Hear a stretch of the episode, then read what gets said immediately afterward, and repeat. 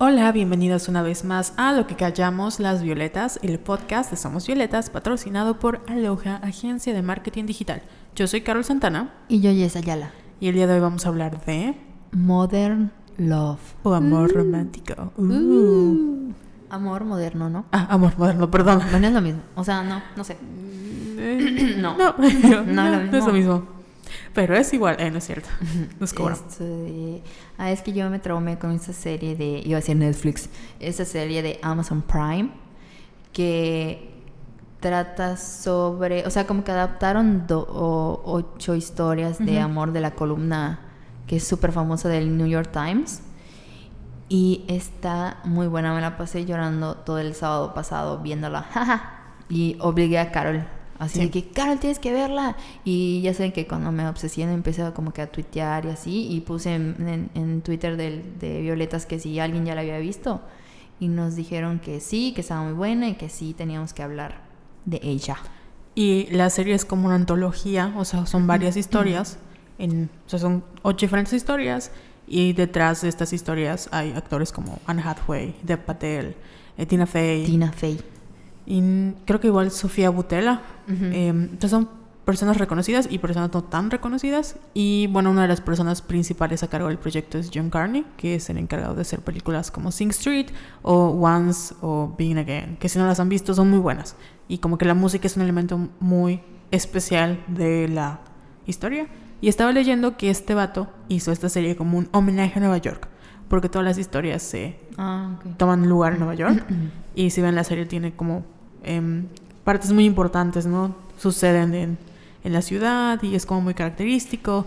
Y sí está, está bastante bella. ¿Cuál viste? Vi el de Anne Hathaway, que me encantó, que es como la marca del director. Y vi la de Dev Patel. Y empecé a ver la de Sofía Butela, pero mi problema con la serie es, es que si no me atrapan me aburro. Entonces, ¿Cuál es ese? ¿El primero? el número 5, Güey, no me acuerdo. cuando van al hospital. Ah, está bonita. Sí. Sí, está bonito. Es que todos están como que bonitos, pero tienen algo de doloroso que dices, no, esto no pasa, porque obviamente no es como que la típica historia de amor que tiene como final feliz. Sí. De hecho, hay algunos que los dejan como que muy abierto. Y es como que, ay, pero yo me, con el que me quebré, así que no dejaba de llorar, fue con, fue con el, el 3. Ujú. De Anne Hathaway. El de Anne Hathaway. Porque estamos hablando de una persona, ahí se los vamos a, voy a tratar de no spoiler, pero es una mujer que sufre de un- una enfermedad mental. Trastorno. ¿Es trastorno? Pues creo que sí, el enfermedad. trastorno-. Es bipolar. o sea, sí. Pero está muy padre porque además de que Anne Hathaway es así como que se merece todos los Oscars del mundo. Imagínense, o sea, cómo vives el amor cuando tienes un trastorno de ese tipo. O sea, si de por sí con ansiedad es terrible, Terrible.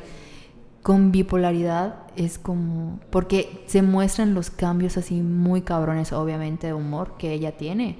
Entonces, esa parte en la que conoce a un, a un güey en el supermercado y está toda feliz y radiante y así empoderada y reptiliana inalcanzable y luego queda con él, así de que vamos a salir.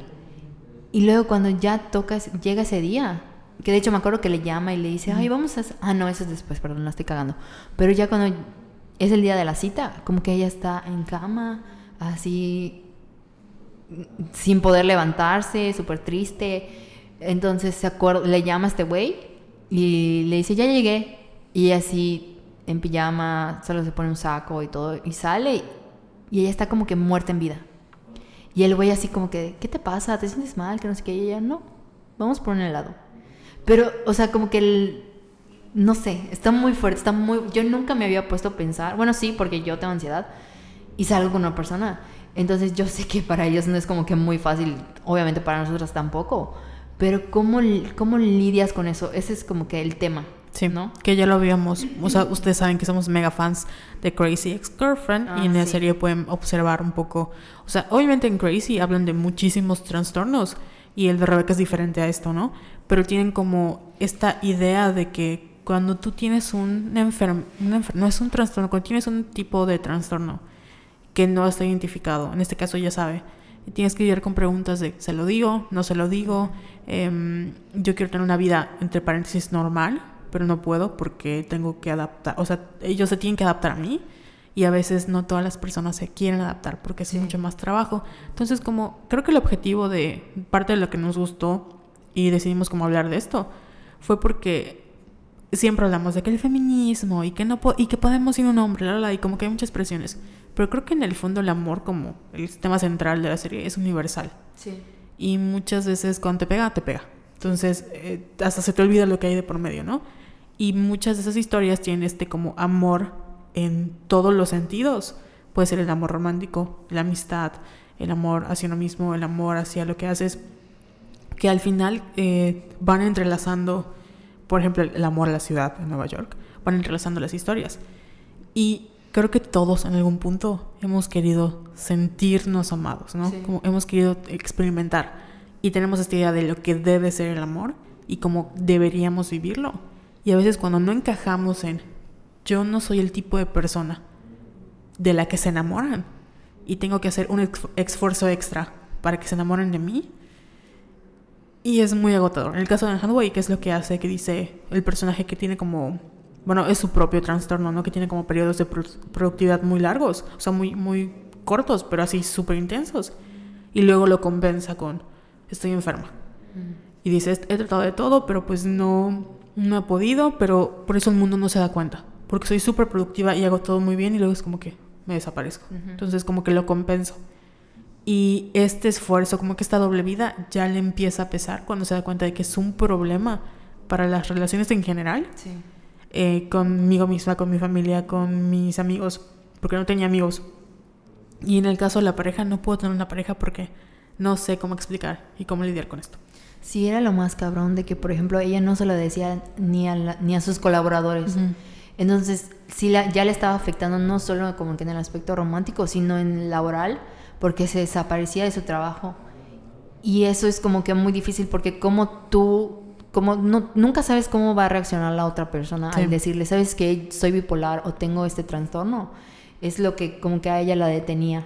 Y por eso, como tú dices, trabajaba así mucho, mucho, mucho, mucho. Y luego cuando sentía ella que llegaba así como que el mal momento, por decirlo así, como que no iba a trabajar, se encerraba, no salía, no tenía contacto con nadie. Y lo padre es cuando finalmente dice, ya estoy harta de esto, o sea, lo tengo que aceptar y trabajar en ello. Y creo que lo primero que hace es decírselo a, una de las con las que trabajaba, ¿no? Y ella, le, creo que le sorprendió a ella misma de cómo reaccionó la, su amiga, de que, bueno, voy a cancelar todas mis citas, cuéntame todo, o sea, ¿qué pasa? Y ella es así de, ¿en serio? Y ya es cuando como que empieza, empezó a abrirse y a contarlo de que, oye, ¿sabes qué me está pasando esto y esto y esto? Y no es fácil, pero pues por algo se empieza. Y yo quiero hablar de esto, de lo que tengo, y vamos a ver qué pasa. Y abre su perfil de, en una página, ¿no? no como tipo Tinder. Ajá.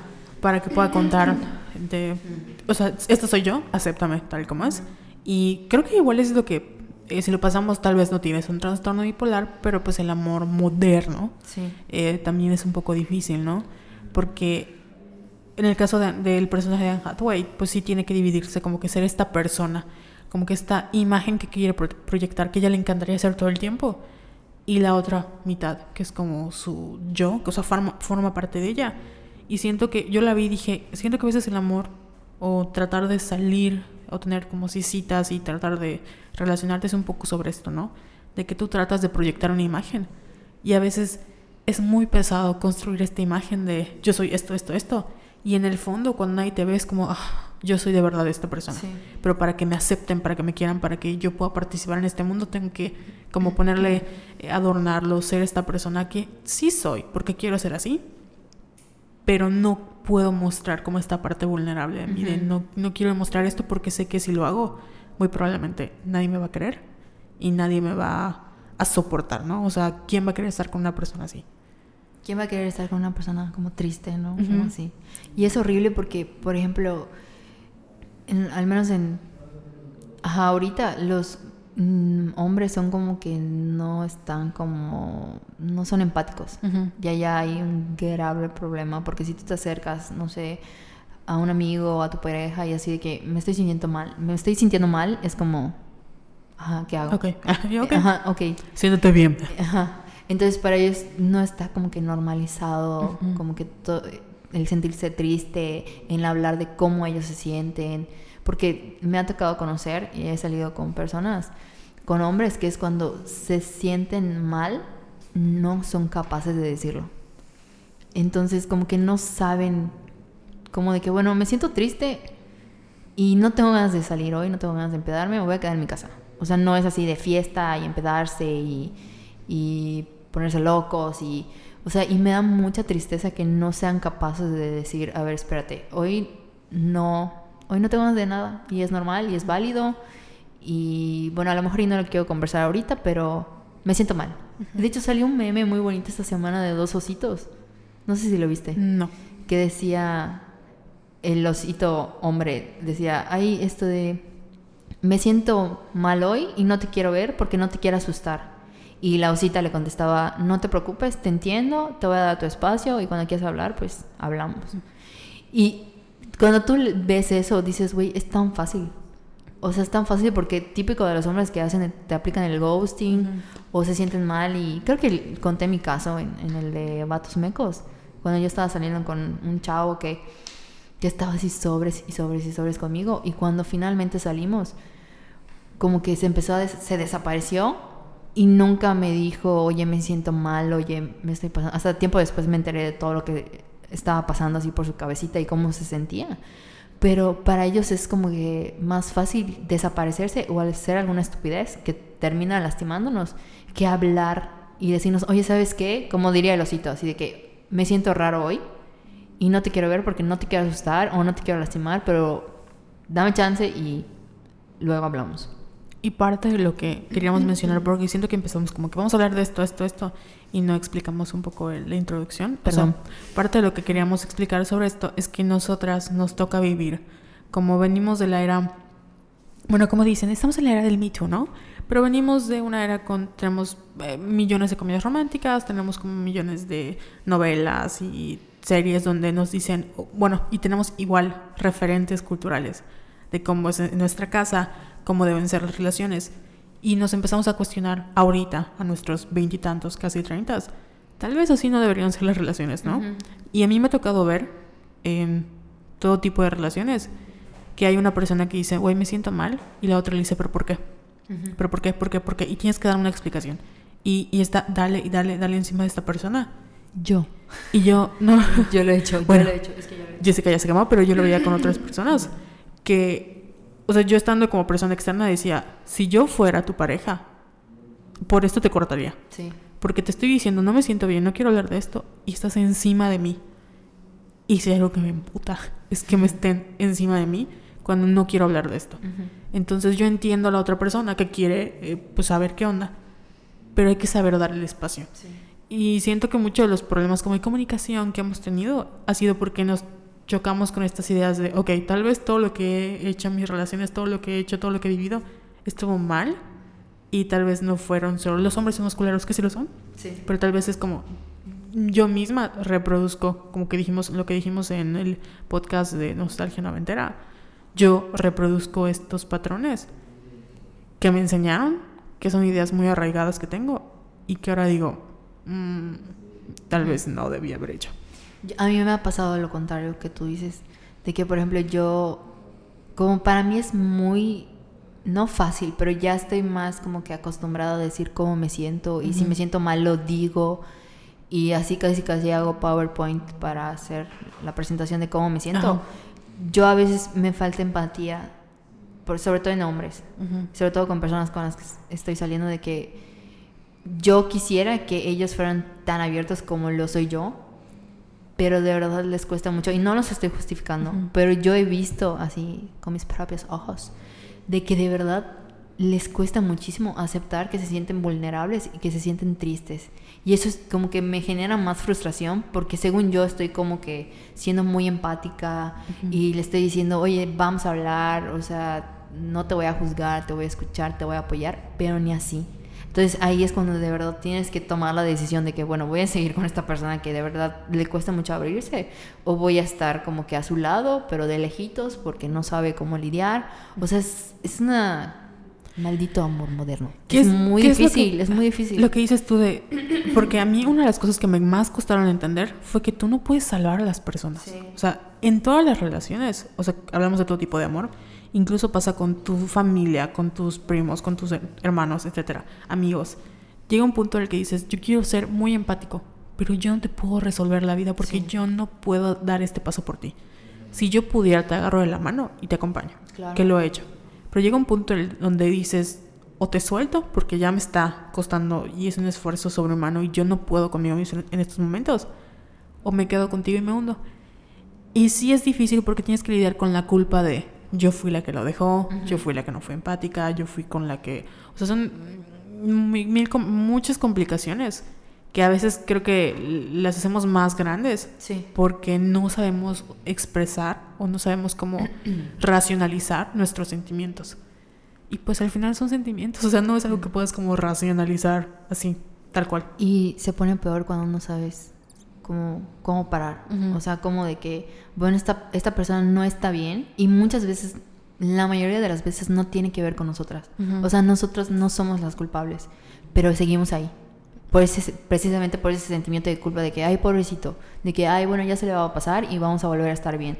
Y ahí es cuando empieza como que el ciclo tóxico Sí. de que te quedas porque una parte de ti lo quiere ayudar y otra parte quiere obviamente pues quedarse porque no no quieres volver a la soltería o por lo que sea pero sí es como que ahí está ahí ahí ahí empieza ese patrón feo de que voy a salvar a mi pareja voy a estar allá incondicionalmente yo he leído creo que esta semana leí el post de una de una persona que tengo en Facebook un- de una, de una mujer que decía no es que el amor todo lo puede y de verdad hay que quitarnos esa idea de la cabeza porque no, el amor no, No lo siempre. puede. No.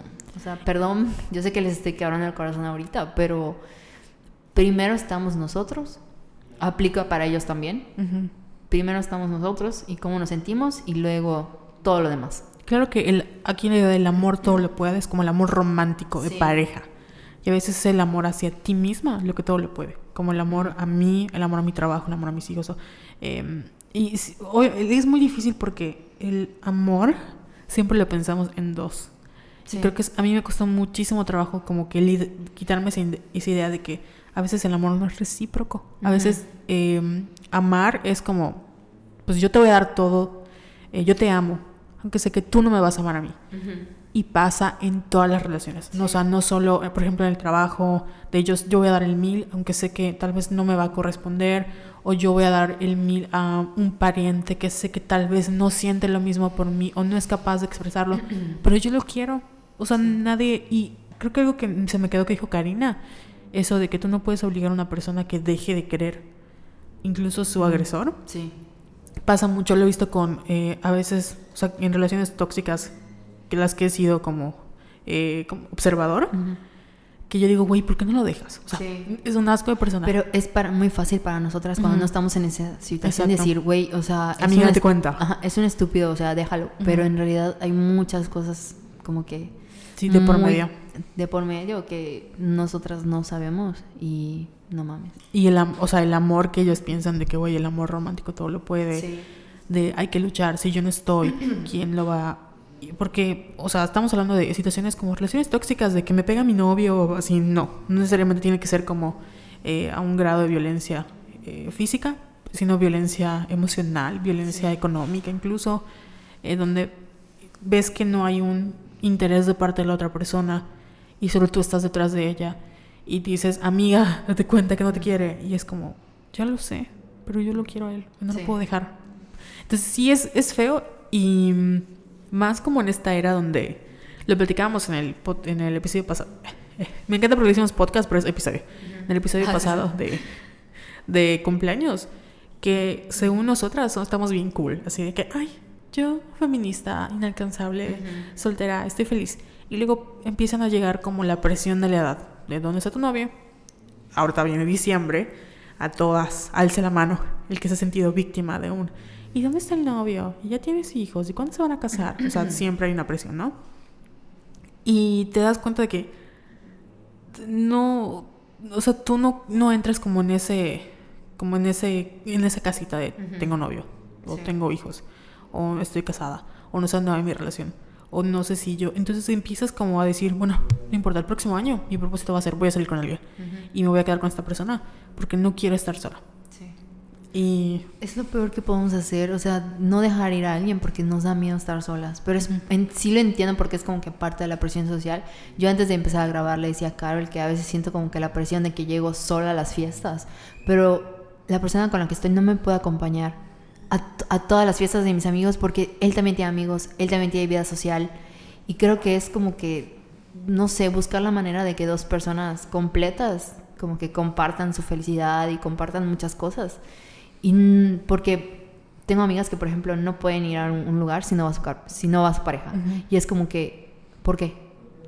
Entonces hay que empezar como que a normalizar ese tipo de cosas de que, güey, sí, estoy en pareja, pero también tengo una vida, puedo hacer miles de cosas, puedo ir hasta el cine sola y no tiene nada de malo. O sea, no sé, hay que buscar la manera. Porque igual creo que tenemos la idea de un novio, es como tu amigo. O sea, es como... Y que sea incondicional. Exactamente, como voy a tener un novio para que yo pueda hacer todas estas cosas que siempre he querido hacer, pero no he podido porque estoy sola. Sí. Entonces, me ha tocado ver muchísima gente que sustituye como... cuando una vez que tiene novio es como, bye, con sus amigos, porque ya tiene con quién hacer esto.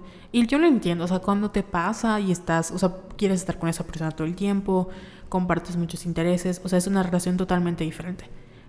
Pero cuando alejas como a todos tus amigos, porque crees que con ese novio vas a ser como que sustituyes toda tu vida social, al final cuando terminas, porque pues también eh, nosotros creemos que el amor es para siempre y pues lamenta, o sea, no siempre es así. Cuando terminas con esta persona, reinsertarte en ese mundo. Y me ha tocado ver parejas de años que desde lejos ves, esta gente no se quiere. Esto, o sea, ni siquiera es por amor, es por costumbre, están ahí porque no quieren empezar desde cero, porque no quieren como toda la, ya no voy a, o sea, si tienen hijos de por medio, es como, ¿cómo voy a ir? O, ¿Cómo voy a no tenerte Navidad? O, como, o sea, como esas cosas. Que antes yo era como muy, lo juzgaba mucho así, de decía, de, ay, déjalo. Ahora lo entiendo más. Como conforme pasa el tiempo, digo, ahora te entiendo, porque siento que si yo estuviera en tu lugar, tal vez no me sería tan fácil como de decirlo ahorita. Pero sí está cabrón porque creo que te privas también de la oportunidad de ser de una manera diferente feliz, de estar sintiendo que estás atado a una persona que ya no da. Yo me acuerdo que tenía como que la expectativa de que, ay, cuando tenga novio voy a ir a cenar a lugares así súper fancies o súper bonitos. Y no llegaba la persona y no llegaba y no llegaba. Entonces lo que empecé a hacer era de que, bueno, lo puedo hacer yo, no sé, con mi mejor amiga.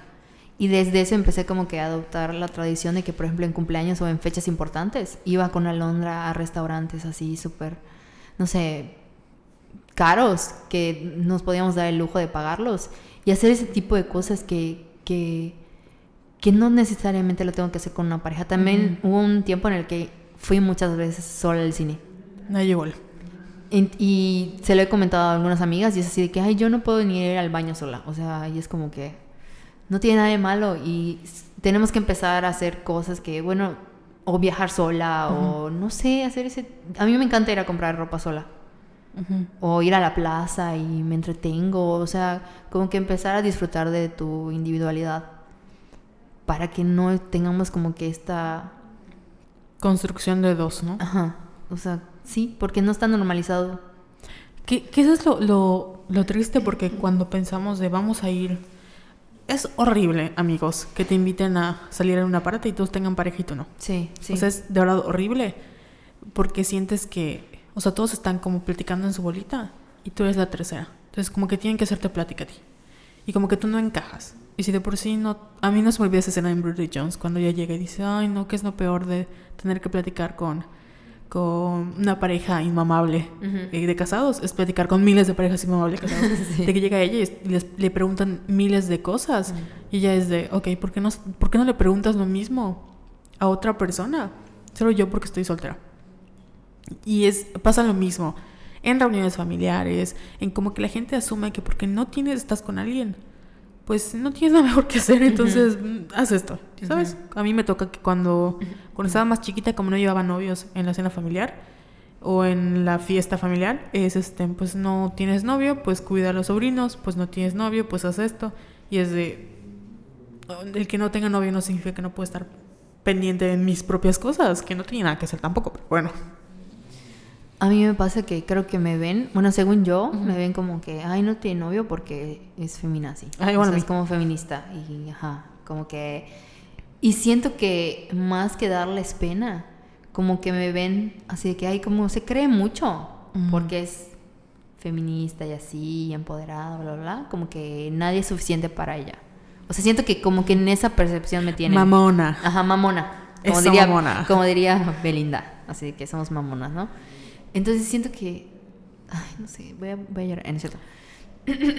ah, igual te iba a decir lo de Emma Watson. Ah, que sí. se súper burlaron de ella porque le hicieron una, le- una entrevista, le dijeron, oye, ¿qué onda? ¿Tienes novio? qué?". Y ella dijo que no.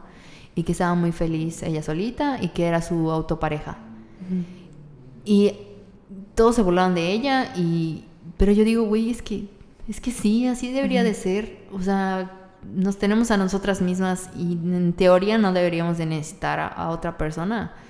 Pero es esta creencia que nos han inculcado desde niñas y por culpa del patriarcado y no mames, y es real, es más, me, acuerdo de- me acabo de acordar de una frase que dijo Alan Estrada, estaba escuchando una entrevista de él, creo que cuando fue con Alex Fernández, que le dijo que es como que lo más común entre todas las personas, porque Alan ha viajado por todo el mundo.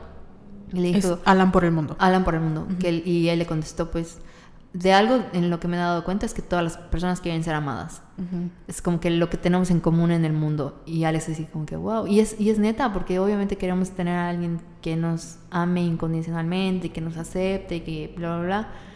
Pero no es real. o sea, yo sé. No es real. Ajá, es que no es...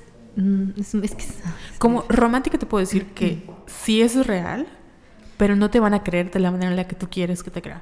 O sea, eh, ah, sí, sí, sí. o sea, eso es como el no real. O sea, es que no estoy diciendo que no exista el amor, sino que no es como nos los han enseñado. Exactamente. Y no, no- es que no es. Y a veces, una de las cosas que me traumó de Modern, modern Love o Amor Moderno eh, fue la historia de Dev Patel. Ay, sí, no, no, no. Ah, Dev Patel. Primero no entiendo, spoiler. No entiendo cómo Dev Patel ve esta chica que es como la chica X blanca del mundo y dice, oh no, la mejor, la mujer más hermosa del mundo. Pero bueno, te pintan que es como el, como el amor a primera vista, que me ha pasado, entonces no lo puedo juzgar. Pero una de las, como dentro de parte de la historia, el, la otra protagonista cuenta su propia historia como de romance de hace mucho tiempo. Y hay una frase que dice, me gustó mucho que decía como, a veces el amor eh, tiene, no solo tiene un propósito, tiene múltiples propósitos y no sabes para qué llega. Y a mí de chiquita me pasaba que estaba traumada como el día que yo me enamore va a ser el día que me enamore y ese día me voy a enamorar y me voy a casar y voy a ser feliz con esta persona. Y a veces, no sé si te ha pasado que llegan como romances o amores que a lo mejor nunca tienen como un final Sí. o como que nunca se desarrollan como tú piensas de que vamos a ir al, nos vamos a casar, vamos a tener una relación, etcétera. Pero lo que duró, ya sea un día, tres meses o chiquitito, fue lo que tenía que durar. Y ya que lo ves desde lejos, porque obviamente en ese entonces te súper eh, pierdes, lloras y todo. Pero ya que termina y te das cuenta de lo que duró, tuvo que durar, fue como, ok, tan pequeñito habrá sido, pero fue amor. Ya sabes, como que ya no. em, ya no lo minimizas porque no fue una relación, porque no fue algo como de años o de meses, sino duró lo que tenía que durar y a lo mejor este romance me hizo darme cuenta que eh, yo te podía ser amada o que, no sé, que yo tenía otra oportunidad en la vida o que yo, no sé, tal vez no estoy tan perdida, no sé, pero fue amor. Ahí es, con ese tipo de historias es cuando me doy cuenta de que yo me cuesta mucho cerrar ciclos. Porque yo he trabajado mucho eso de que, bueno, si tú me quieres y yo te quiero, podemos hacer como que todo lo posible para seguir juntos. Pero ahí es cuando te das cuenta de que el amor no lo es todo. O sea, ahí es cuando lo confirmas, porque en la historia de, de esta, ¿La de. Patel? ajá, la de Dev Patel, que es como que una subhistoria, Sí.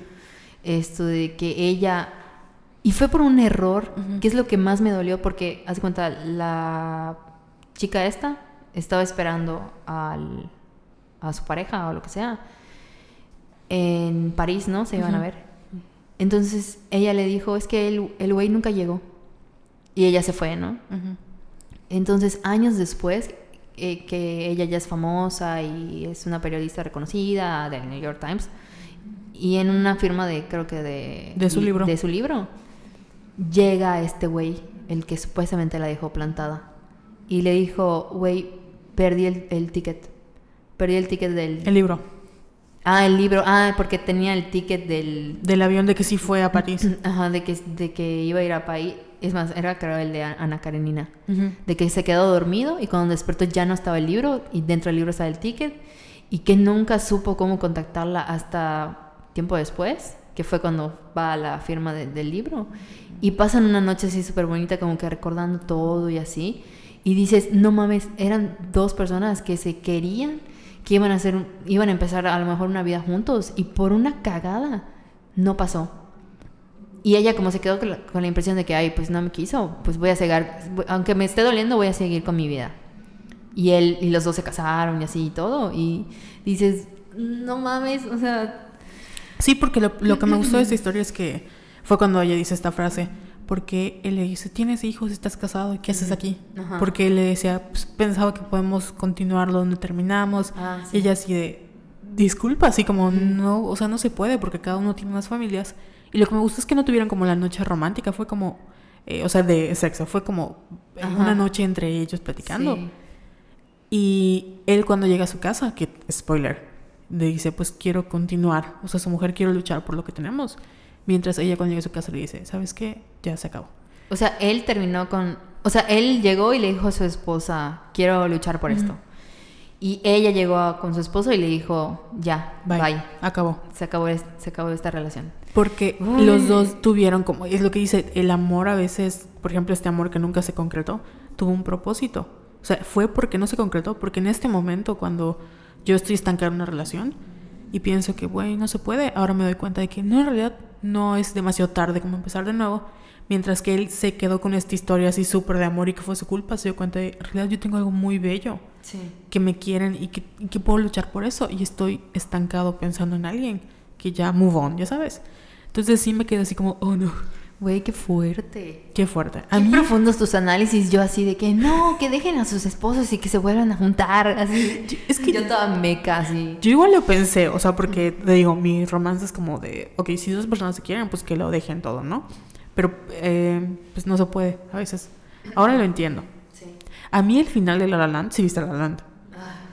Odio. Es lo que te digo, a mí me cuesta aceptar ese tipo de finales. No me, ah, no puedo. Me, me cago porque dije todo lo que ya construyeron y al final por una mamada se perdió, ¿no? Porque pues pudieron haber sido, o sea, pudo haber sido lo mismo, pero es eso, de la vida fue diferente para cada uno de ellos y al final la historia de amor en realidad era la historia que tenían con sus carreras y con sus sueños. Entonces los dos fueron como felices eh, y su amor sirvió para que los dos alcanzaran cada uno sus sueños. Y al final cada uno como que encontró la felicidad de manera diferente. Pero tú como romántica es como de, güey, no mames, dejo a mi esposo, o bueno, no puedes dejar a tu esposo, pero no me, no, o sea, trato de continuar con esto y con esto. Y a veces no se puede. No se puede. Ujú. Estoy harta, me voy a quedar soltera para toda la vida. Así es. Yo antes, mm, es que a mí sí me da como mi, el de si no es este, como, como diría, no sé quién le dijo Carrie Bradshaw, no sé si fue Carrie Bradshaw el que dijo, si no es así como amor del bueno, ni me lo des. si, si es, va a ser mediocre, ni lo quiero. Porque ¿para qué lo quiero? Y eso es como que si no es así todo, es todo o nada. Y pues en la vida real no funciona así, amigos. Y por eso Forever Alone, pero Yo quiero contar una anécdota. cuéntala. La última vez que me dejaron, ja, Vamos a quemarlo. me dio risa porque según íbamos a hablar, porque estábamos teniendo problemas, pero sí problemas pendejos, de que él no sabía decirme que tenía. Porque, ajá, ya saben. Hombre. Ujú. Entonces, me acuerdo que me puse mi vestido nuevo de Shane, porque dije, ay, sí, vamos a hablar y luego vamos a ir a cenar, ¿no? Yo ya planeando así comer en casa chica mi pizza, cosas, cosas así. Entonces me llevó a un parque y me dijo, ¿te quieres bajar? Y yo, no, aquí en el coche, ¿qué pasó? Y me dijo, pues sí, te quiero pedir una disculpa porque sé que me he desaparecido y que no sé qué, y pues sí, tengo mucho trabajo y voy a empezar un negocio y no sé qué, bla, bla, bla. Y más que pedirte tiempo, pues ya no quiero nada contigo. Y yo, ¿qué? O sea, yo así, como que en ese momento no, como que dije, ok. O sea, porque, ¿qué más voy a hacer? O sea, me- o sea porque en el momento como que la aceptas y dices, güey, no, no te voy a rogar, no te voy a decir nada, tú ya tomaste la decisión. Gracias por decirme, ¿no? Ajá, pero como yo lo, a él lo vi como que muy afectado, como que ni él mismo estaba convencido de que... Siento que lo hizo porque sí. Así de que estoy harto de todo y lo primero que me voy a deshacer de todo y ella es como que la primera en mi lista. Así lo sentí.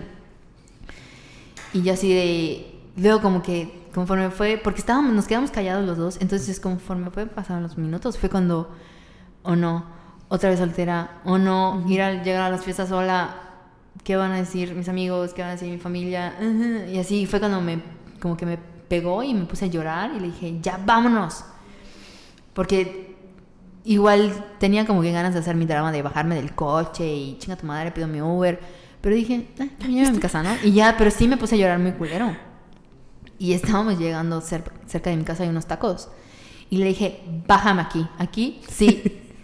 y agarré, me quité, se pegó, eh, me quité mi cinturón, me bajé y aporré la puerta y me fui a comer unos tacos porque soy mexicana. Así, yo con mi lagrimita y con mis ojos medio hinchados. Y vi que se quedó como que, siento que se estaba debatiendo así de, ¿me bajo o no me bajo? Yo pedí mis tacos, comí mis tacos. Así luego, así como que llorando, entré a la tienda me compré una Magnum, así yo lleno a mi casa, así comiendo una Magnum, así estoy embarrada y llorando. Yo dije, ojalá no estén mis papás, porque si no, o sea, si veo a mi mamá y me pregunta qué pasó, ya valí madres. Llegué, no había nadie, que bueno, y ya me acosté a dormir. Pero, ajá, son, como que ya siento que eso es más fácil, como que, porque antes sí me costaba mucho cerrar ciclos, porque sí pensaba de que si yo te amo y tú me amas, lo podemos trabajar, así toda estúpida. Bueno, no es estúpido porque por desgracia nos enseñaron que el amor todo lo puede. Que el amor todo lo puede. Entonces yo tenía como que sí se puede, sí se puede, sí se puede. Pero ahí entras como que en una relación tóxica porque estás empujando a la otra persona que a lo mejor y no se siente bien y que no. Porque algo que he trabajado también con la psicóloga es que no es nuestra culpa. No es nuestra culpa que las personas no nos saben como nosotras queremos. Sí. Porque a lo mejor y sí nos aman y sí nos quieren, pero si no se van a esforzar o si no tienen como que la iniciativa de tener una relación sana, de, abrirse ellos mismos, de abrirse, literal, ¿no? como panda, sí tiene el micrófono. Si no tienen como que todo este autocuidado que nosotras tenemos, pues de nada sirve. Y es ahí cuando entra lo de el amor no lo puede todo. Sí, igual hay gente que decide hacer el esfuerzo porque quiere a sus ah, parejas. claro, claro. Y, es súper válido y gracias, se agradece. Pero ahí ves que, o sea, es como que los dos van a la, van a la par. Y te digo, he visto como la cara de las dos monedas, las relaciones súper tóxicas donde digo, amiga, ¿por qué? Y las relaciones donde digo, wow. O sea, no tienen que estar como, porque igual una pareja es como un, yo siempre he dicho que una pareja es como un no un lujo, un accesorio. Es como algo que presumes, ¿no? Sí. Y a veces algo que me costaba mucho es decir, ¿por qué quiero un novio? O sea, quiero un novio porque de verdad quiero como esta eh, sentimiento de amor y quiero experimentar eso. O quiero un novio para decir, mira, mi novio es el mejor novio del mundo. Mi novio es el más guapo. Eh, mi novio es más guapo que tu novio. Mi novio es un ingeniero y tu novio es un licenciado. es como si fueran lo mejor, ¿no? O mi novio eh, habla cinco idiomas y tu novio no habla. Y entonces si esta persona que es todo lo mejor está conmigo, quiere decir que yo soy todo lo mejor, ¿no? Como que yo soy mejor que tú porque tengo este novio. Entonces siento que para las mujeres un novio es como un estatus. Sí. Mientras... Sí, es un estatus. O sea, si tienes novio es como, wow, ese es un estatus de mujer deseada y Así como que siento que es como que un problema menos. Exactamente, porque es como, ah, bueno, ok, pero tengo un novio. Entonces como que no me preocupo de todo porque al final no importa, me caso y ya me mantienen, ¿no? como tengo un novio. Y luego si tu novio es como así niveles de, o sea, como que me ha tocado ver y yo he competido así como, a ver, ¿quién es el mejor novio? Y en el fondo es como, ¿estás de verdad con esta persona porque la quieres o porque nada más parece que... Y sí me ha tocado ser esa persona que dice, güey, ¿cómo dejaste ir este guapísima persona o esta persona que es súper inteligente por alguien tan X, ¿no? Pero esa persona tan X tal vez es la persona que tú quieres. Y como que valoramos más por esas personas. Em, bueno, cuando me tocó hacer como esta persona juzgona, y dije, no, pues a lo mejor esta persona tal vez no tenga todos los requerimientos que quiere o, que yo desearía o que tú dirías, wow, qué padre. Pero si quiere a mi amiga o mi amiga si lo quiere. Tal vez está horrible y feo y me caiga de la verga, pero si la quiere. Sí, o sea. Es que he visto otra cosa, que una frustración. Yo es que las mujeres son guapísimas. Ujú. Y luego andan con cada pendejo. Sí, ah, sí. Horrible. Yo. Bueno, ¿nos estás escuchando? Eh, Espero que sí. no. Yo no Qué bueno. Entonces, me ha tocado ver casos de mi- amigas y gente que quiero mucho que son así otro nivel y anda con vatos que yo no sé, no sé de dónde. Que digo, amiga, pudiste haber conseguido algo mejor. Y luego ya me digo, bueno, ¿qué es algo mejor? Sea, algo mejor para mí sería, pues a lo mejor estoy pensando en aspectos físicos, o a lo mejor es porque estoy pensando en algo mejor de que te quiera bien. Pero si estoy viendo que esta persona quiere a mi amiga, o a mi prima, o a mi sobrina, o a la- lo que sea, ¿por qué me voy a enojar Sí. si no cumple con, con lo que yo pienso que sería para mí una pareja? Sí, no, no juzguen a los novios feos de sus, de sus amigas. O sea, creo que ya en este punto se va a escuchar horrible lo que voy a decir, pero aunque esté feo, pero si te quiere bien y tú te sientes bien con esa persona. Y es un ser humano decente. Sí, es un o sea, punto. porque es lo mínimo que esperamos ahorita de los hombres, que sean decentes. Que también, o sea, los hombres de verdad no necesitan ser otra cosa que no seres humanos decentes. Sí. ¿Qué es ser un ser humano decente? No ser un violador, no ser un agresor, no tener ninguna opinión respecto al cuerpo de una mujer, ser un ser humano decente, No ser machista. no ser machista. O sea, no es realmente como un trabajo físico. O sea, es más, tú puedes ser la persona más X del mundo. X porque, digo, no tienes que ser Chris Pine para que una mujer se enamore de ti. Sí. Si eres un ser humano decente. Un ser humano decente no espera que una mujer se acueste con él solo porque él hizo algo bueno por ella. Ya sabes, como es un ser humano que trata a las mujeres como le gustaría que lo trataran. Nada más. Sí, y hay que dejar de idealizarlos así de que, ay, mi novio cocina o eh, este güey cocina. Y es, creo, porque creo que salió como que un meme así de que un, un hombre que cocina no es como que lo máximo, sino es un hombre funcional. O sea, no hay que enaltecerlos más, porque ya como que tienen el ego demasiado alto y por favor, dejemos de idealizarlos así Como- como que. Creo que fue Chris, Chrissy Teigen. Si lo ubicas, la esposa. Bueno, está casada con John Legend, pero es una modelo. Y bueno, su relación es como súper idealizada. Y una vez, este, creo que subió una foto donde John Legend le estaba como subiendo el zip a su vestido. Y todos decían, ay, quiero un esposo como John Legend, que me suba el zip del vestido. Y ella retuiteó la imagen diciendo, güey, si tu esposo no es capaz de subirte el zip de tu vestido, o sea, el cierre, no mames, ¿qué haces con él? O sea, si no es una persona capaz de hacer eso, que es, es algo X, ¿qué haces con esa persona? Sí, exacto. O sea, no, no le entiendo. Y me ha tocado, o sea, a veces me tocan amigas que me platican de sus problemas. Y es de, no entiendo. ¿Cómo tú acabaste siendo mamá de una persona de 30 años? Ay, sí, sí. O sea, que digo, ¿es tu novio? ¿Tu hijo? ¿Tu bebé? O sea, ¿qué es? Bebé. O sea, es que... Un Sí, ejemplo. las, las relaciones en las que la esposa parece de la mamá son... Terribles. Mm, Sí, está muy cabrón. O sea, una cosa es decir, ay, yo te quiero cocinar porque te quiero consentir, te compro eso porque quiero consentir. Ah, ¿sabes qué? Es que si no le cocino, eso no me lo comen. Mi mamá es así, mi papá, mi papá conmigo pierde porque cuando, o sea, mi papá está acostumbrado a que le sirvas comida. Y yo es como, hay comida. Y lo dejo. Sí. Y mi papá se levanta y se sirve. Pero mi mamá es de, es que no puedo cocinar porque no le gusta que la tortilla esté quemada. No le gusta. Y yo, mamá, no sé, o sea, es que le cocine él. Sí, Yo tengo ahorita como medio pleito con mi mamá porque cuenta estoy en su cuarto y estamos viendo una serie o estamos platicando y mi papá le llama. ¿Sabes para qué? Para que le dé comer. No, para que le abra la reja y pueda meter el coche. Y así es neta que el güey no se puede, perdón por decirle güey a mi papá, pero neta, o sea, le cuesta como que estacionar el coche, abrir la puta reja y meter el puto coche. Es como que... Pero ya lo acostumbró, mi mamá ya lo permitió. O sea, igual mi papá que es cero así considerado. Pero como que mi mamá hace demasiadas cosas durante el día como para que al final esté ella al fin disfrutando su serie y le llame a mi papá por teléfono así de que me abres la reja. Es como que "Ah, no sean así. Y sabes qué es lo peor que tú dirías, ay, eso pasa, pero cuando, porque eran grandes, ¿ya sabes por qué? Son de otra generación. No, me No ha pasa tocado ahorita. verlo ahorita. parejas jóvenes. Que digo, güey, o sea, yo misma que a veces cuestiono el, es net, o sea, es neta que yo estoy pensando esto. ¿No se supone que tendría que tener otro tipo de educación? Sí. No, estoy pensando, ¿sabes qué yo nunca he hecho? Porque me da miedo, em, por ejemplo, ir a Disneylandia. Es como cuando vaya, cuando tenga novio, ir a Disneylandia. Pero vivir como esa experiencia. Yo puedo ir sola a Disneylandia si quiero, Sí. puedo ir con amigos. Pero para mí es como, no. Cuando tenga novio voy a ir a Disneylandia. Nunca voy a tener novio que me vaya a Disneylandia porque va a ser igual de pobre que yo. Entonces nunca voy a disfrutar esa experiencia de, de ir a Disneylandia porque no tengo novio. Sí, es, es lo que te decía hace rato, hay que empezar a hacer esas cosas que tú dices, por ejemplo, lo que te decía de las cenas, de que, ay, quiero ir a conocer este nuevo restaurante. ¿Por qué me voy a esperar a tener pareja?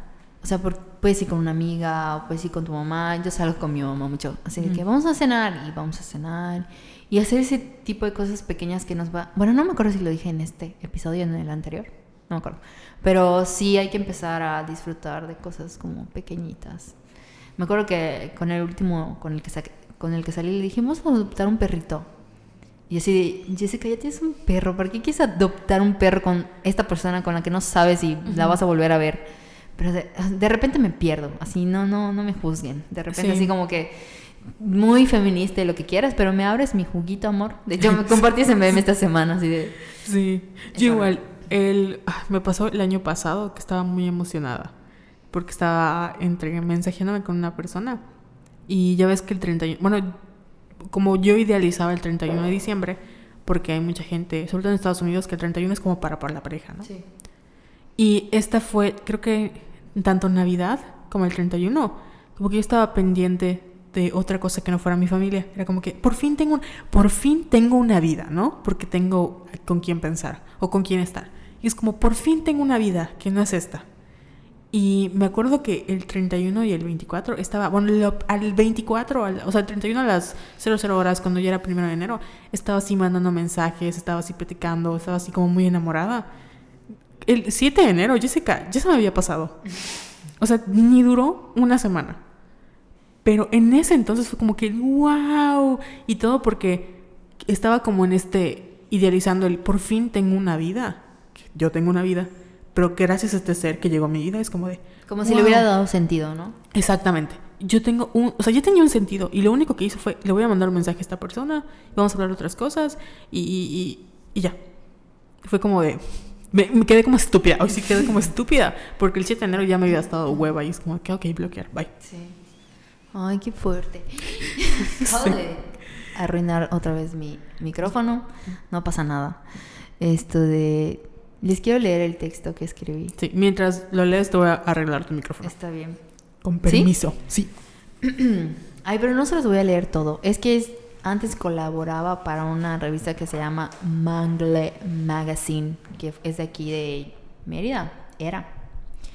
Y el texto se llama Single Lady. La verdad me quedó muy chistoso, me gustó mucho. Y doy allá como tres tips cuando tu familia como que no acepta que eres soltera todavía. Ok. Entonces, los tres, los tres, Los traps tips. los tres tips que di. El primero es Don't be a Chandler. Durante mucho tiempo el sarcasmo me ayudó a esquivar magistralmente la pregunta del millón de ¿dónde está tu novio? Pero ya no más. Apropiate, apropiate de tu soltería y responde con tu verdad, al estilo Niurka. 2. Prepara tu speech. Hazle saber que no es tu culpa no tener novio. En serio, cualquier mujer millennial, tu familia no, está consciente de lo complejo que es establecer una relación formal en estos tiempos modernos. 3. Si te avientas, explícales la filosofía de Samantha. Enjoy men, but no, don't expect them to fill you up. Mi inglés precioso. En pleno siglo XXI, ninguna mujer necesita de una pareja para ser realmente feliz. You can do it. Pero, ay, es que esto lo escribí hace un año.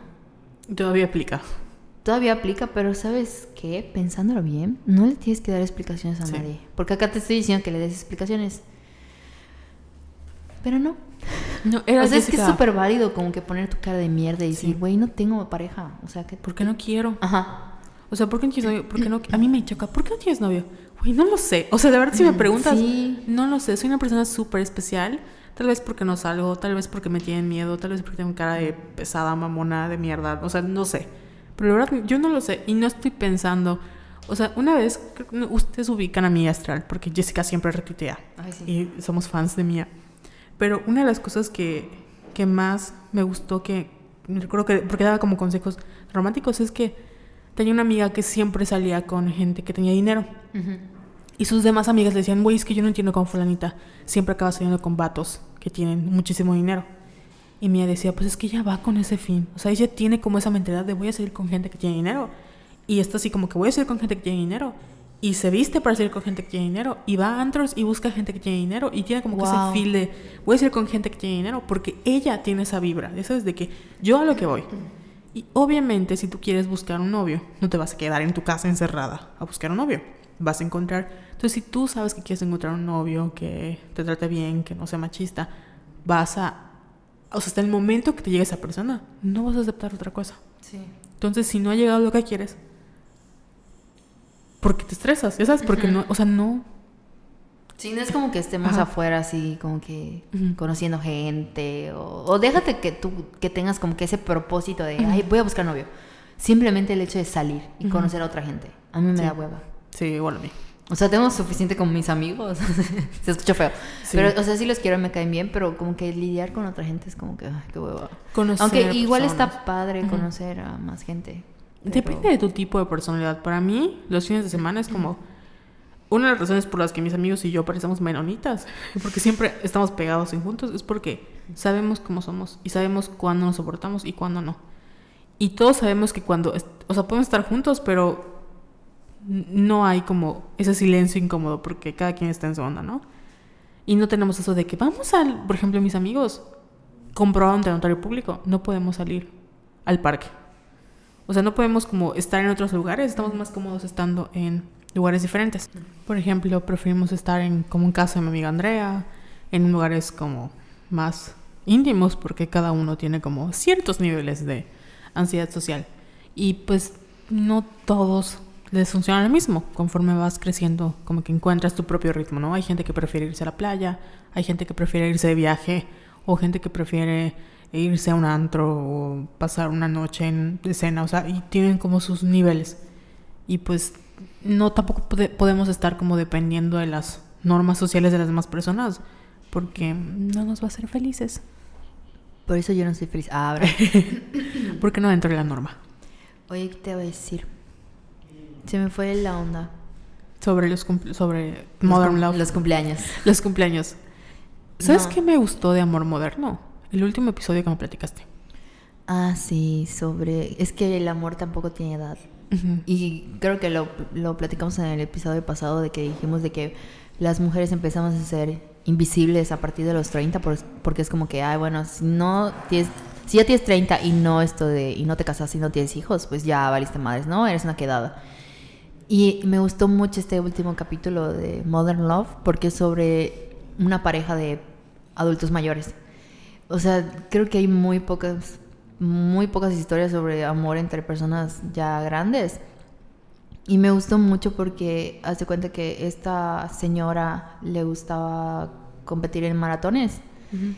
Y no es como que sea así súper atleta ni nada, nada más como que le gustaba, era su hobby. Entonces ahí conocí a un señor que tenía su esposa ya fallecida de cáncer. ¿Seis años? Seis, años. Y se empezaron a salir. Eran más, más que pareja o eran como acompañantes, así de que iban al cine, corrían juntos. Entonces, como que ella, él le dijo así que, oye, yo sé que seis años parecen muchísimo, pero todavía siento la pérdida de mi esposa, siento que todavía la amo, que no sé qué, y ella así como que, bueno, está bien, ¿no? Pero vamos a seguir saliendo y viéndonos porque pues somos amigos. Entonces, en una de esas, el señor creo que se enamoró ya de ella y le dijo, oye, ¿qué tal si, empezamos a salir ya como algo más formal, ¿no? Y todo, pasan así como que los momentos bonitos de que eh, van a correr juntos y hacen muchas cosas juntos y eventualmente él, se van a vivir juntos porque el señor le pide... pide matrimonio. un matrimonio.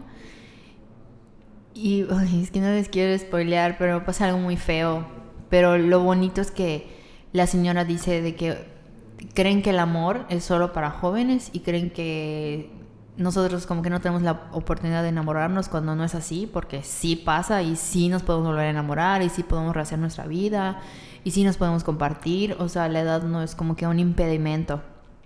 Y está muy bonito eso, o sea, porque, por ejemplo, mi abuela, cuando falleció mi abuelo, siempre la jodíamos así de que, ay, ¿por qué no sales? Búscate a un señor X solo como para tu acompañante. Y ella así como que, no, ¿cómo, ¿cómo voy a meter a alguien a tu casa? A mi casa, que no sé qué. Y todas así de, pues es que no lo vas a meter a tu casa nada más como, por ejemplo, si quieres ir al cine, pues te va a acompañar al cine. Si quieres ir a bailar a Santa Lucía, ya ves que los domingos hay así como que eventos. Pues ese tipo de cosas, ¿no? Que tengas como que un amigo, un acompañante. Y así como que, bueno, pues voy a hacer intento. Entonces, ese tipo de cosas están bonitas porque, pues sí, todos tenemos como que... Como que esas ganas, como dijo Alan por el mundo, todos queremos ser amados.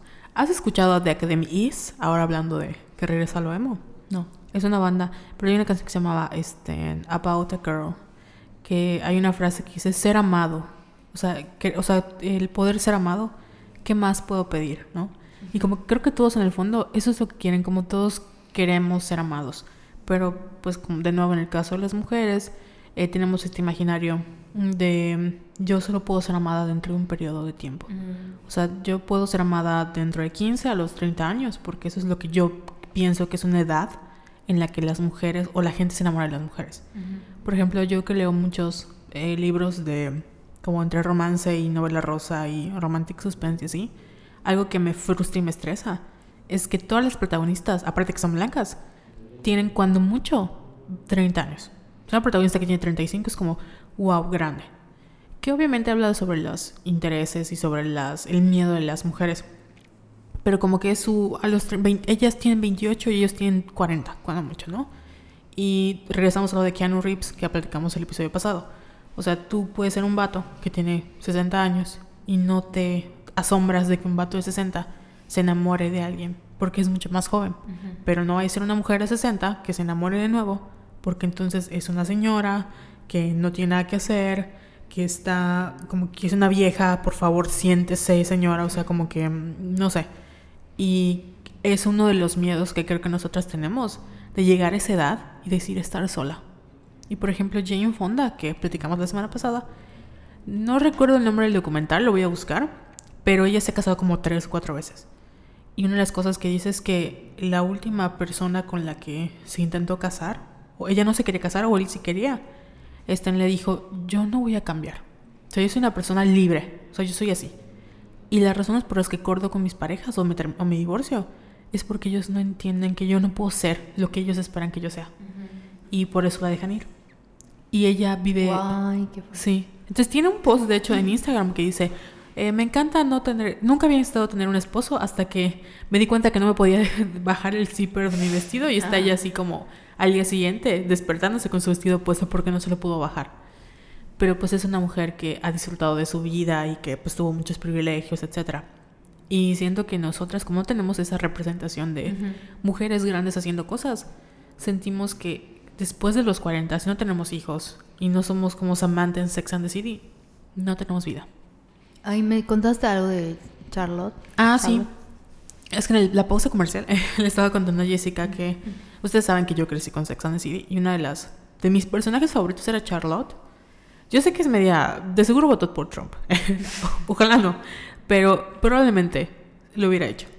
Y una de las cosas que le, me, me, gustaban y slash me molestaban de, de, Charlotte es que estaba obsesionada con el príncipe azul. Porque ella era muy romántica.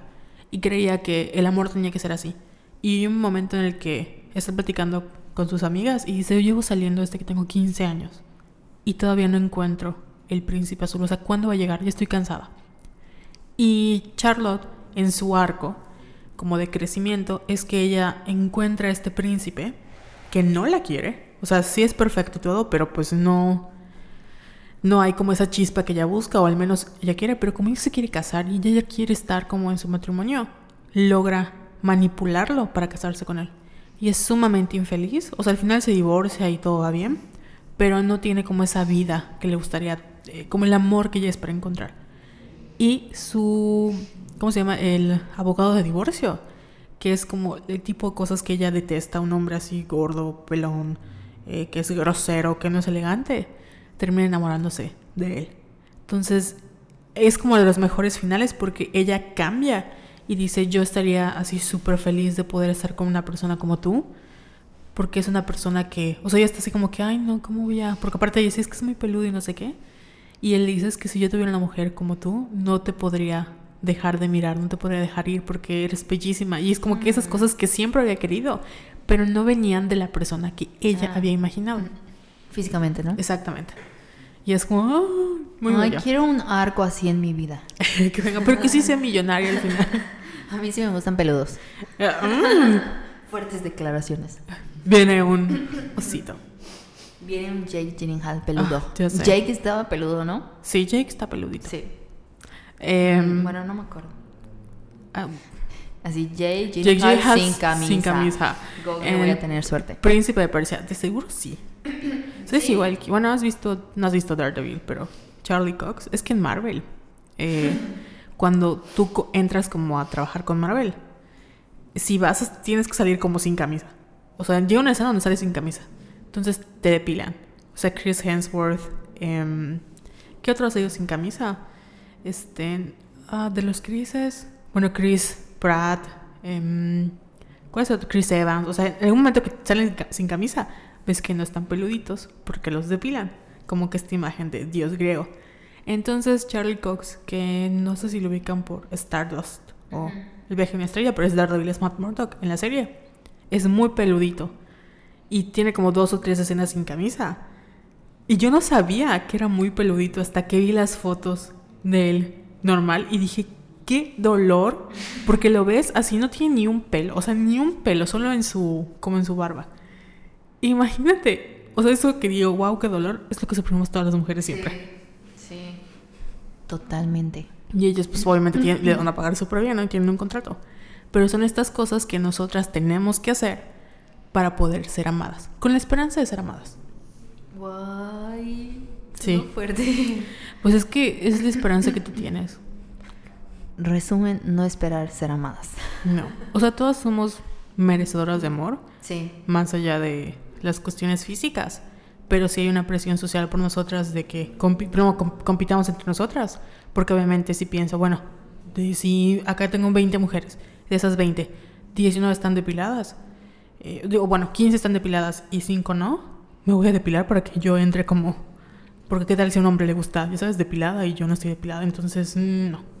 ¿No te enojas como que con la vida y con Siempre. te crecieron porque dices, güey, ¿por qué no me educaron así de que yo puedo sola, de que no necesito a nadie, de que soy lo máximo, de que no tengo que depender? O sea, ¿por qué nos arruinaron la vida pensando que necesitamos una media naranja y que ay, es como frustrante Sí. porque dices, bueno, por ejemplo, si yo tengo una hija, le voy a decir, güey, tú puedes, güey, Mm, güey. Oye, güey. Oye, güey, te parí y tú puedes, no mames. Tú puedes, o sea, vas a hacer lo máximo en la vida.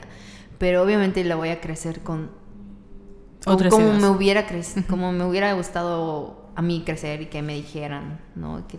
Así de que es válido, que- o sea, disfrútate tú, o sea, eres un individuo que a lo mejor iba a encontrar a otro individuo, no importa el sexo, y se van a amar y todo, pero mientras tanto tú Disfrútate. disfruta la fruta. Treat, Disfruta your- la fruta. treat yourself. Treat yourself con Pero la me fruta. hubiera encantado crecer bajo esos términos. O sea, nos ahorraríamos muchos problemas. Gracias, mamá y papá. Yo siento que al revés, o sea, mi mamá tal vez nunca me lo dijo. O sea, mi problema, de hecho lo voy a pl- platicar con mi psicóloga, es que yo siempre es de soy una mujer fuerte y yo puedo, y yo puedo. Y a veces, no sé si te ha pasado que, bueno, a mí mi problema era que tenía que bajar como mis niveles de suficiencia, como que tendría que hacerme la tonta para que no intimidara a las personas. No sé si Sí. eh, por ejemplo, em, me tocaba que me gustaba alguien y yo tenía que decir, es que no sé, cuando sí sabía. Yo en el Como fondo- Katie en Mean Girls. que decía, ah, es que si no juego como este papel de niña femenina y bonita, no voy a entrar. Sí. Y en el fondo es, güey, estoy fingiendo ser otra persona. Y es como esto que pasa con Anne Hathaway, de que estoy tratando de llevar un estilo de vida que no. Y al final cuando por fin logro salir con esta persona, en el fondo es, valió la pena. Porque en realidad es solo lo mismo. ¿Para qué quiero un novio? O sea, es mi juguetito. Y es como, miren, tengo un novio. Y al final es como, ok, tienes un novio, pero no es doctor. Ok, tienes un novio, pero ¿cuándo se casan? ¿No te has casado? ¿O no tienes una... O sea, no importa todo lo que hagas, es como, ok, tienes esto, pero no has hecho esto. Sí, siempre va a haber un pero y nunca va a ser suficiente. Porque es lo feo. O sea, haz de cuenta, si ya tengo un novio, bueno, como tú dices, ¿y cuando se casan? Y cuando ya se casan, es ¿y cuándo van a tener hijos? Y es como que ah, irle subiendo una rayita, una rayita.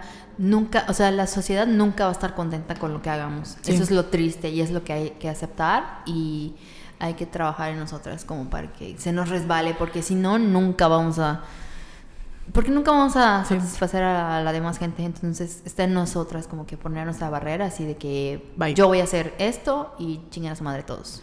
Y lo mismo pasa con la gente que tiene, por ejemplo, se casa joven o tiene hijos y es de, ok, pero dejaste tu carrera y te casaste joven, nunca disfrutaste tu soltería. Entonces, como que no importa si cumples o no cumples esos, esos expectativas, siempre hay un, pero no hiciste esto.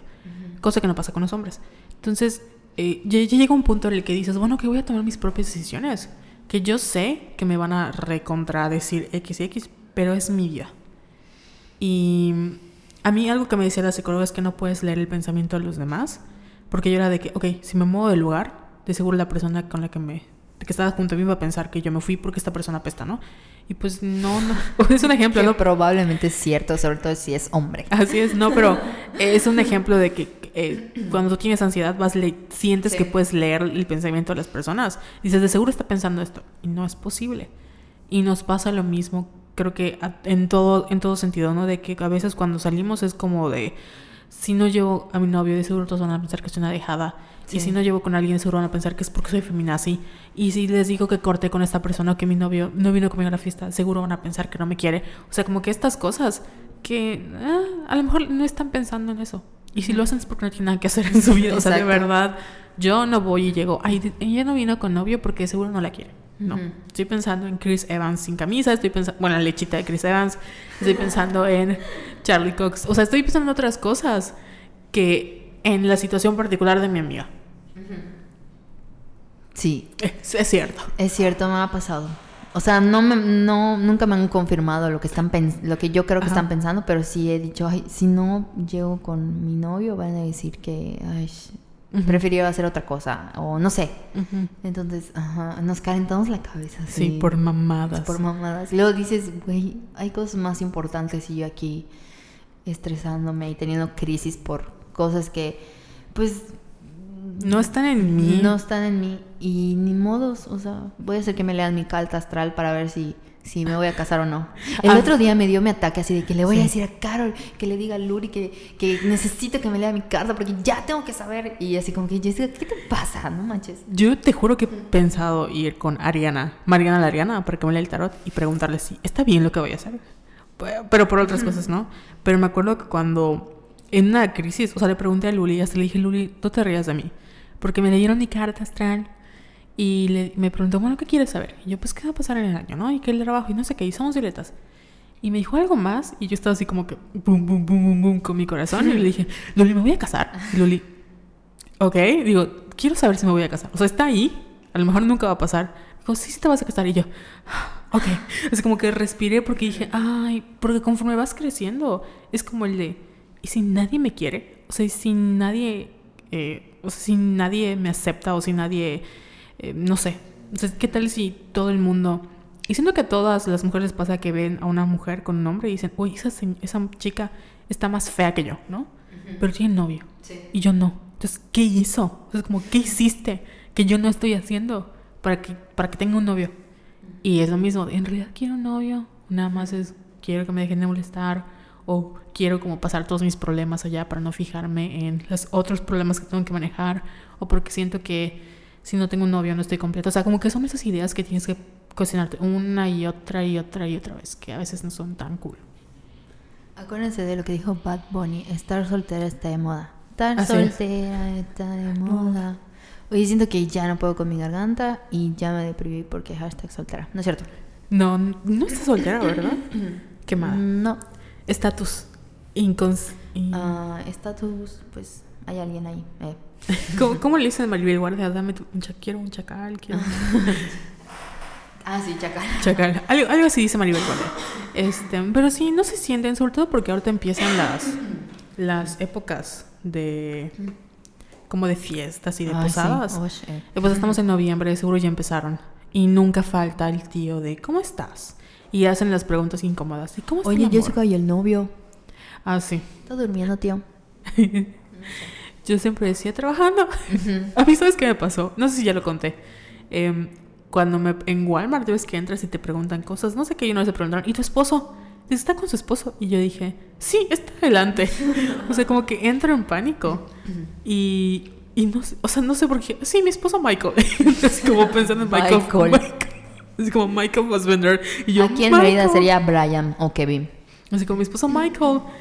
Y esa señora siempre me la tapa en el súper. ¿Y cómo está su esposo? Y yo, bien. Y yo ¿De verdad? Sí, ya van como dos o tres veces. Pero pues ya voy a decir que mi esposo murió. Ya sabes, como, bye. Me divorció, no sé. Para que te den un descuento de algo, no sé. Así es, me voy a parar. Mi esposo me dejó. Se fue a Hollywood. Pero sí. Bueno, entonces, ¿qué más? Ah, y vamos a hablar de, para el próximo episodio del podcast, sobre Miley Cyrus y su divorcio. Sí, vamos a tener Y- invitados. Uh. Eh, les quiero dejar una dinámica, porque no escuchan el podcast, ya para cerrar. Vamos a tener una invitada que es una abogada.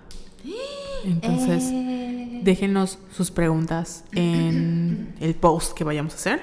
Si quieren mandárnoslo por inbox o por DM, o sea, en mensaje privado en Instagram o en Twitter, para que nosotras, o en tweet, para que nosotras les preguntemos eh, preguntas, aspectos legales, porque pues hay desde... ¿me pueden- Pero, por ejemplo, familiar, derecho familiar o... Pues ella es abogada, es saber, ¿no es cierto? Bueno, ella se encarga de hacer divorcios, eh, trabaja con casos de violencia, em, pero yo le he preguntado así de, si mm, quiero divorciarme de alguien, ¿no? ¿Y cuánto es lo que debo cobrar de pensión? Em, o si en- hace un tiempo le preguntamos sobre el caso de eh, como discriminación laboral, de qué pasa si me deben contratar, me deben preguntar si estoy embarazada, me deben preguntar, o sea, como alguna duda que tengan cosas legales. Tampoco voy a decirme así como en el artículo no sé qué, porque pues no sabemos. Pero nos la pueden dejar y cuando venga les preguntamos y nos contesta acá sus preguntas. Eh, yo tengo muchas preguntas y muchas cosas que contar porque estoy divorciada. Eh, no, porque yo llevo una página de, de un despacho. Entonces ¿Neta? es increíble. Se puede hacer un análisis de esa página, de los comentarios de las mismas mujeres, que es como que yo para qué quiero que, que me paguen una pensión si yo puedo sola, que no sé qué. Entonces hay allá hay como que un... Amiga, porque es dinero. Ajá, porque es un- hay un gran problema ahí de que las mujeres creen que... O sea, sí está bien que puedan solas, pero es un derecho de los niños recibir pensión alimenticia. Entonces va a estar buenísimo. Te cuento un chisme rapidito. Sí. Araceli Arámbula está pidiendo 15 mil dólares por niño, o sea, por mes, de uno de sus hijos de Luismi. Entonces, en total, son como 5 millones de dólares que tienen que pagarle por los dos eh, a Luis Miguel. Claro que en millones de, o sea, te lo ponen en millones de pesos, escuchas que es una cantidad impagable y es ahorita el chisme como que, ay, Araceli, te pasas. Y la gente es, güey, Luis Miguel, eso lo hace durmiendo. Sí. Entonces, realmente... O sea, solo de regalías, ¿cuánto le debe de, de llegar a Luis ¿Y Miguel? cuánto le dieron de la serie? Entonces, realmente es poco comparado con lo que le gana y pues no le ha dado ninguna de pensión. Entonces, es nada más un ejemplo. Qué oso, Luis Miguel, neta. Te quiero mucho, pero... ah, Luismi, f- eh, cancelado en este programa. Pero bueno, ya para cerrar, Jessica, ¿cómo te encontramos en las redes sociales? Arroba Yesayala17. Y a mí me pueden encontrar en Twitter y en Instagram como arroba Venus in Pisces. Recuerden que la página de Somos Violetas es somosvioletas.com. Pueden leer todo lo que hay allá y pueden seguirnos en redes sociales como arroba Somos Violetas, en Twitter, Instagram, Facebook, en todas las redes. Y pues ya, compartan este podcast. Y gracias a nuestros patrones, patrons, que solo tenemos dos, pero gracias. Y ya. Gracias. Y pues muchos abrazos, amigas. No están solas. Y si están. O sea, no están solas porque estamos acompañándolas. Y no les den, no, que no les dé miedo la soltería. Sí, ya. Y que nos cuenten igual sus historias de amor. Sí, sí. Que no, somos chismosos. Deberíamos de hacer una columna como la de Modern Love. Sí. Modern Love in Yucatán. Sí, que se llama feminista. Modern. El pedo es que acá todos se conocen entre todos, Ah, entonces... sí. Y igual por eso me da miedo salir con gente. Sí, Porque- ah, sí, sí, sí, sí. Sé que es el ex de alguien que seguro conozco. Sí, Y pues sí pasa. sí pasa. Ta- ta- me ha tocado. Entonces, Sí. ya. Bye. Bye.